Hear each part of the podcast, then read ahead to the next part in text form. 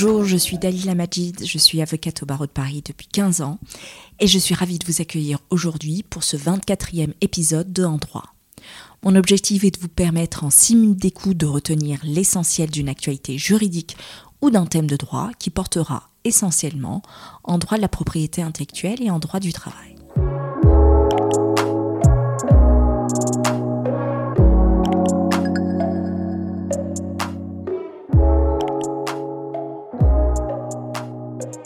Aujourd'hui, je vais vous parler de la problématique du choix de la loi applicable à un contrat de travail international.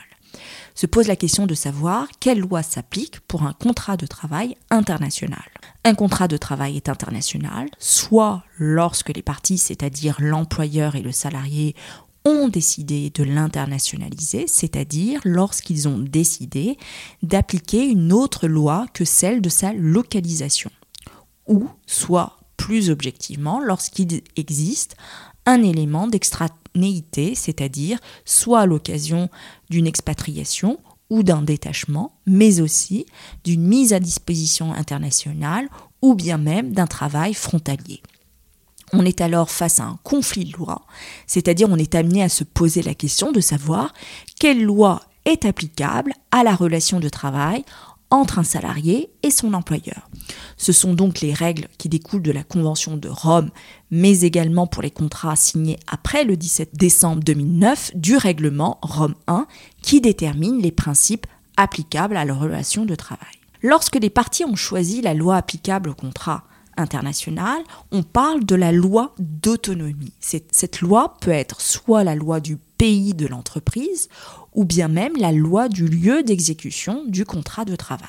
Il est aussi possible de morceler le contrat.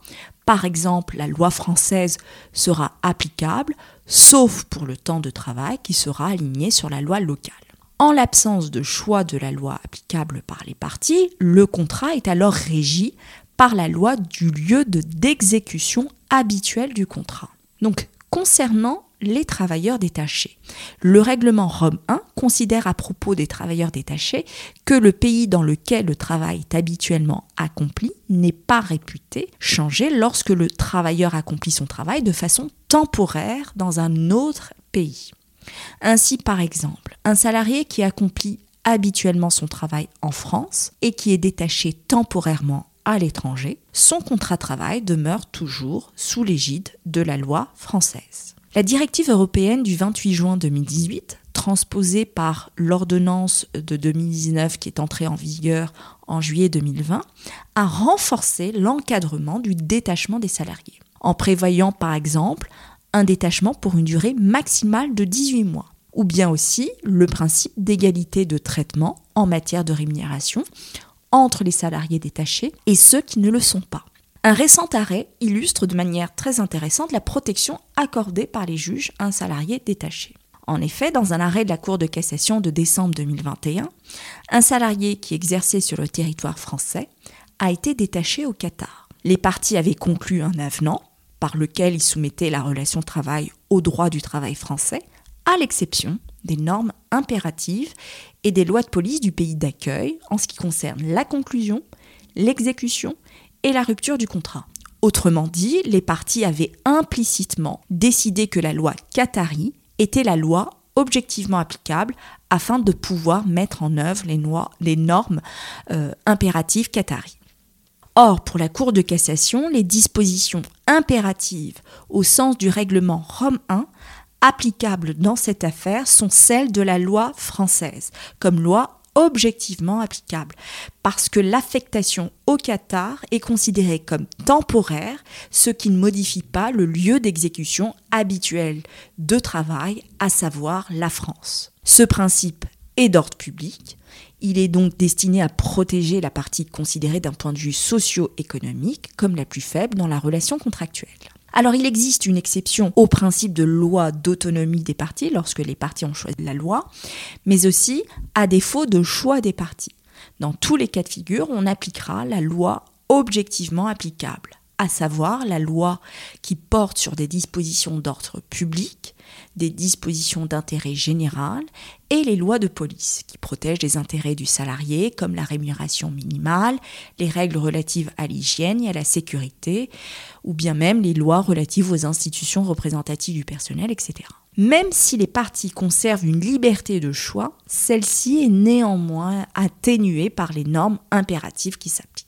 Dans un autre cas, si le travailleur n'accomplit pas son travail dans un même État, le contrat sera alors régi par la loi du pays où se situe l'établissement où a été embauché le travailleur. Autrement dit, ça sera la loi du lieu de conclusion du contrat.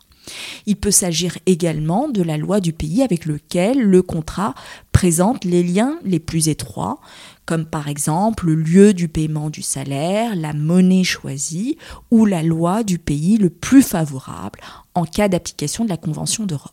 Dernière précision, selon une jurisprudence constante, l'application du droit français implique, selon la Cour de cassation, l'application des conventions collectives qui font partie intégrante du droit du travail français. C'est ce qui était le cas dans un arrêt de novembre 1991. Dans cet arrêt, la loi française incluant les conventions collectives était applicable à une personne qui travaillait à New York. Merci de m'avoir écouté. Vous pouvez retrouver cet épisode sur mon blog www.dalilamajid.blog. Si vous avez des questions, n'hésitez pas à me contacter ou me proposer aussi des sujets qui vous intéressent. Vous trouverez mes coordonnées sur mon blog. Si l'épisode vous a plu, j'apprécierais que vous me laissiez une note 5 étoiles ou un avis sur Apple Podcast, iTunes ou tout simplement parler autour de vous afin que je puisse continuer l'aventure avec des épisodes juridiques. D'ici là, je vous dis à très bientôt et branchez vos écouteurs pour un prochain podcast.